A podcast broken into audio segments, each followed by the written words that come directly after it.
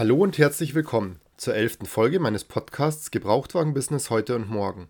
Der Podcast für professionelles Gebrauchtwagenmanagement präsentiert von www.gwhandelsberatung.de.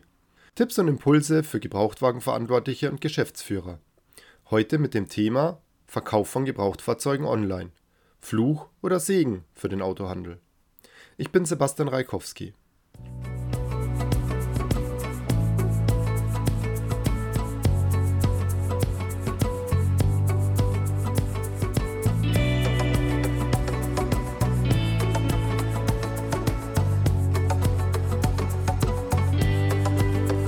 30% der Gebrauchtwagenkäufer können sich vorstellen, ein Auto online zu kaufen. Das zumindest geht aus dem 2021er DAT-Report hervor.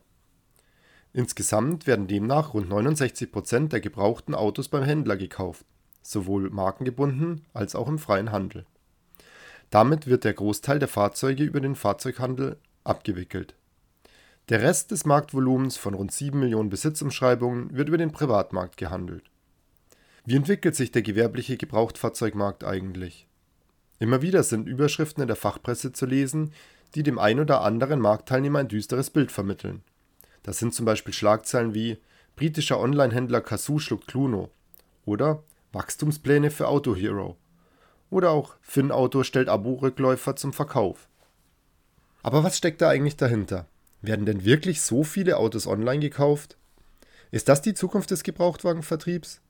Muss jeder Händler die komplette Kaufabwicklung online darstellen können. Und warum steigen eigentlich so viele neue Anbieter in das Geschäft ein? Was treibt die Verbraucher dazu, ein Auto überhaupt online kaufen zu wollen? In den folgenden Minuten gibt es Antworten auf diese Fragen. Zunächst einmal der Markt. Von den rund 7 Millionen in Deutschland jährlich gehandelten Autos werden rund 4,8 Millionen vom Handel verkauft. Das ist ein ordentliches Marktvolumen, an dem viele Unternehmen teilhaben möchten. Klassisch wurden die Autos in der Vergangenheit hauptsächlich von Autohäusern und freien Autohändlern verkauft.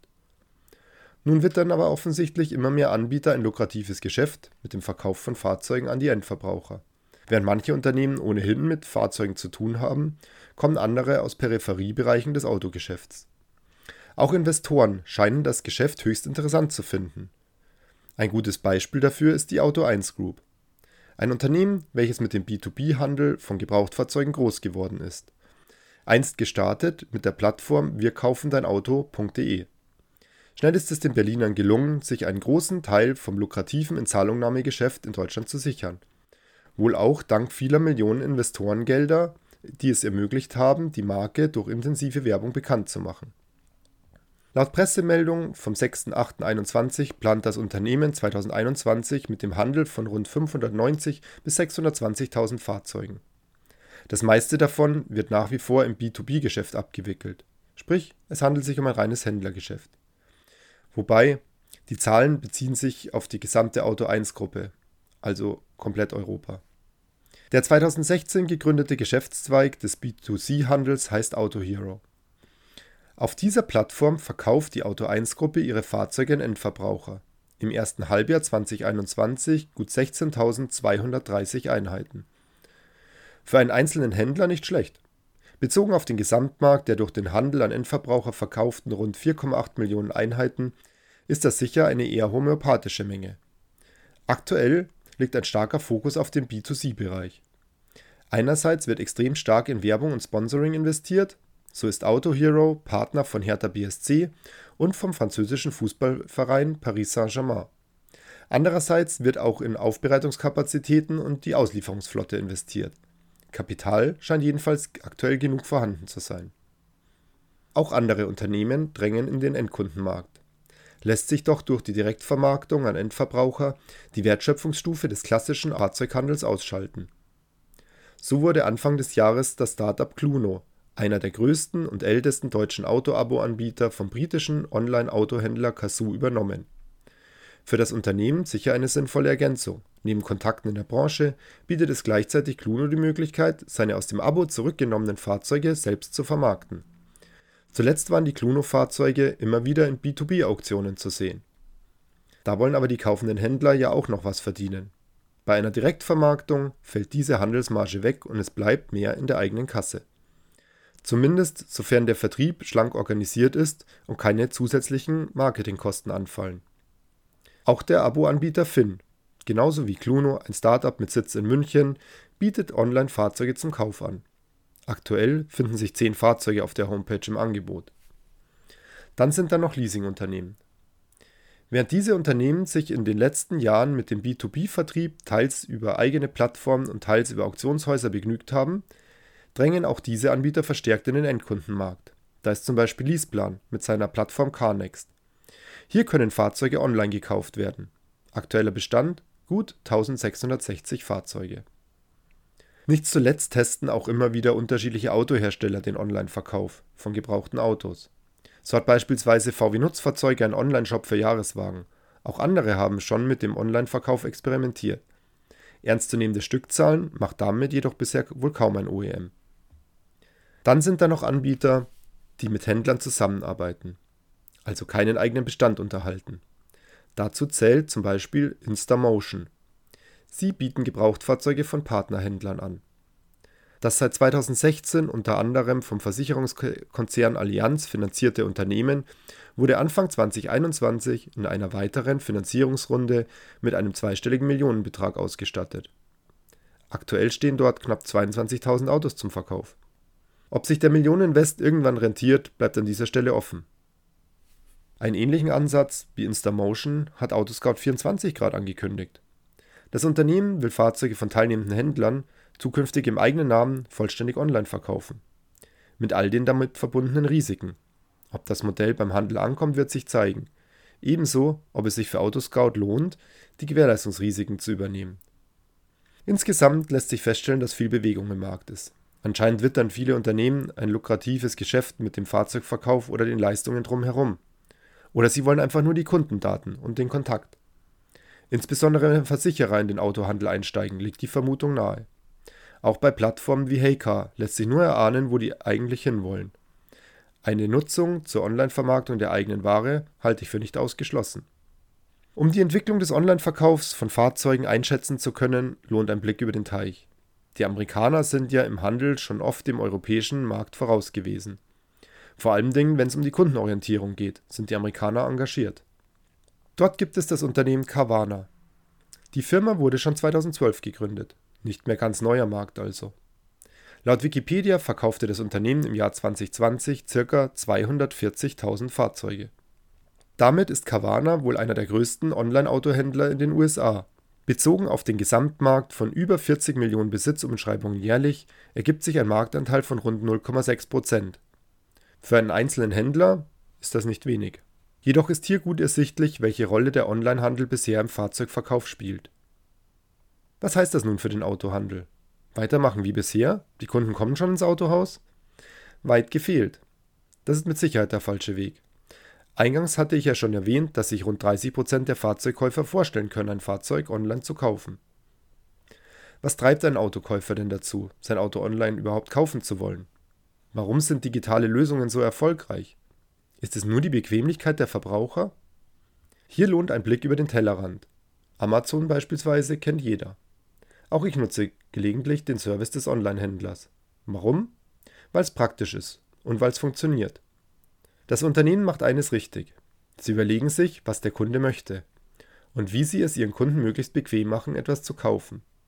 Wenn doch mal etwas schief läuft oder ein Produkt nicht hält, was es versprochen hat, wird kundenfreundlich gehandelt. Einmal habe ich Sonntagvormittags eine Reklamation wegen einer defekten LED-Beleuchtung für unseren Brunnen eingestellt. Keine drei Stunden später wurde ich zur Lösung des Problems telefonisch kontaktiert und das Thema wurde unkompliziert gelöst. Ich hatte natürlich nicht mit einer Rückmeldung an einem Sonntag gerechnet. Im Laufe der kommenden Woche wäre völlig in Ordnung gewesen. Was hat Emerson aber damit erreicht? Ja, sie haben meine Kundenerwartung bei Weitem übertroffen. Freilich gibt es da einige, die dann tausend Gründe finden, warum das bei einem Unternehmen mit Milliardengewinnen gut funktioniert und im eigenen Betrieb nicht geht. Nur ist der guter Service kein reines Thema von schier endlosen Finanzmitteln. Was will ich damit sagen? Amazon macht sich offensichtlich viele Gedanken um seine Kunden und nutzt auch die von den Kunden bereitgestellten Daten, um den Service immer weiter zu verbessern. In einigen Gegenden lässt sich minutengenau verfolgen, wie weit der Fahrer noch von der Lieferadresse entfernt ist. Wenn ich an den Autohandel denke, Schon viel zu oft habe ich sowohl berufsbedingt als auch privat mitbekommen, dass beim Autokauf die Bereitstellung von Lieferinformationen nur sehr schleppend funktioniert.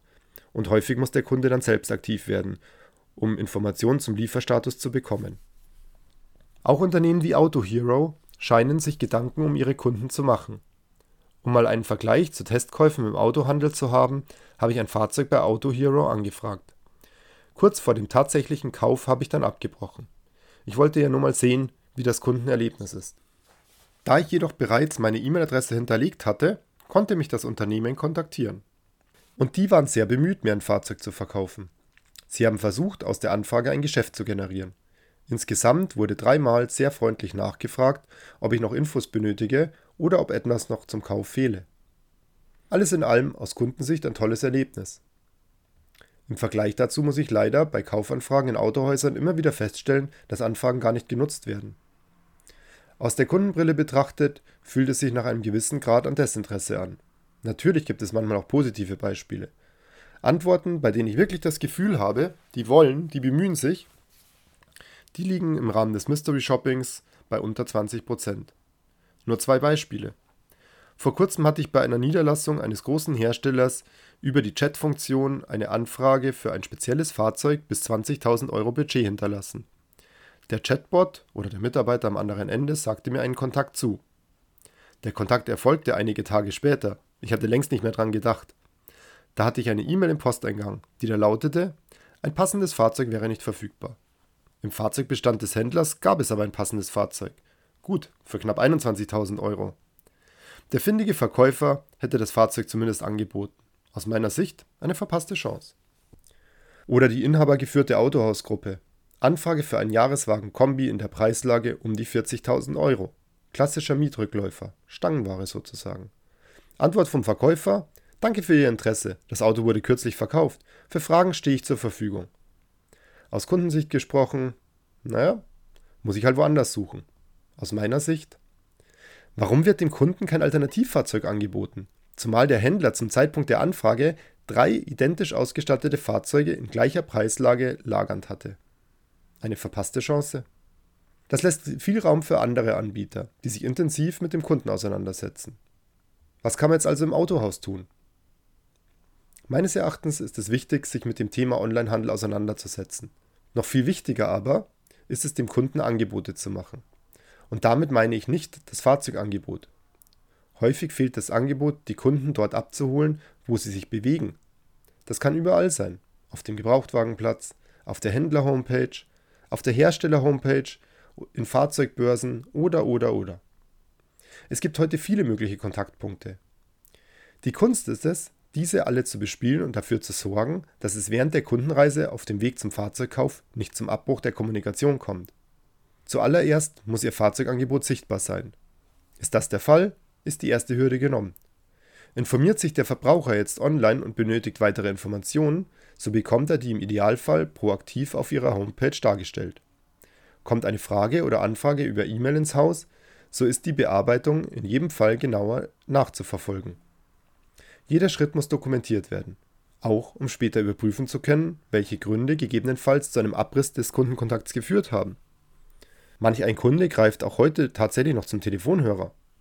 Wann haben Sie das letzte Mal versucht, von einem privaten Telefon aus in Ihrem Unternehmen anzurufen? Probieren Sie es aus. Am besten vom Telefon eines Bekannten, damit die Nummer nicht sofort zugeordnet werden kann. Leider ist auch heute noch in vielen Betrieben Alltag, dass Kunden niemanden im Autohaus erreichen Rückrufbitten verlaufen im Sand und werden zu verpassten Chancen. Überprüfen Sie, wie Sie erreichbar sind. Stellen Sie sicher, dass keine Leads, also Anfragen oder Kontakte verloren gehen. Sorgen Sie für eine perfekte Bearbeitung der eingehenden Anfragen, sowohl vom physischen Vorortkunden als auch dem Online-Kunden oder auch dem Telefonanrufer. Pflegen Sie ein gutes Image in Ihrem regionalen Markt. Ist Ihr Angebot offline wie online für die Kunden gut sichtbar? Wie leicht machen Sie es Ihren Kunden, Ihr Angebot zu finden? Wie leicht kann der Kunde mit Ihnen in Kontakt treten oder Ihren Betrieb finden? Wenn Sie nicht alle Fragen positiv beantworten können, besteht Handlungsbedarf. Setzen Sie sich einmal die Kundenbrille auf und hinterfragen Sie kritisch, wie leicht Sie Ihren Kunden den Kauf von Fahrzeugen und Dienstleistungen in Ihrem Betrieb machen. Wenn sämtliche Hürden aus dem Weg geräumt werden und das Image passt, dann ist auch morgen noch erfolgreicher Gebrauchtwagenhandel möglich. Wie das Durchhaltevermögen der neuen Mitspieler am Markt ist, wird sich spätestens zeigen, wenn Servicefälle auftreten. Denn da trennt sich erfahrungsgemäß die Spreu vom Weizen. Besonders spannend wird sicher auch die Umsetzung der EU-Richtlinie zum Thema Sachmangelhaftung im Januar 2022. Zusammengefasst lässt sich sagen, dass die meisten Endverbraucher nach wie vor die Fahrzeuge beim Händler kaufen wollen. Kein Händler muss Angst vor dem Online-Gebrauchtfahrzeughandel haben, denn Angst ist ein schlechter Berater. Handeln Sie stattdessen. Wenn Sie Ihr Gebrauchtfahrzeuggeschäft für die Zukunft fit machen möchten, dann sprechen Sie mich an. Gerne unterhalten wir uns in einem kostenlosen 30-minütigen Erstgespräch über die Chancen und Herausforderungen in Ihrem Betrieb. Vielen Dank fürs Zuhören. Empfehlen Sie meinen Podcast gerne weiter. Teilen Sie diesen einfach übers Handy. Oder hinterlassen Sie eine 5-Sterne-Bewertung auf Apple Podcasts, wenn es Ihnen gefallen hat. Damit helfen Sie mir, mehr Sichtbarkeit zu generieren und sorgen gleichzeitig für weitere wertvolle Inhalte. Meine Kontaktdaten gibt es unter www.gwhandelsberatung.de. GW steht dabei für Gebrauchtwagen. Oder es gibt sie über LinkedIn. Über Fragen, Anregungen, Themenwünsche oder konstruktives Feedback freue ich mich sehr. Ihr Sebastian Reikowski.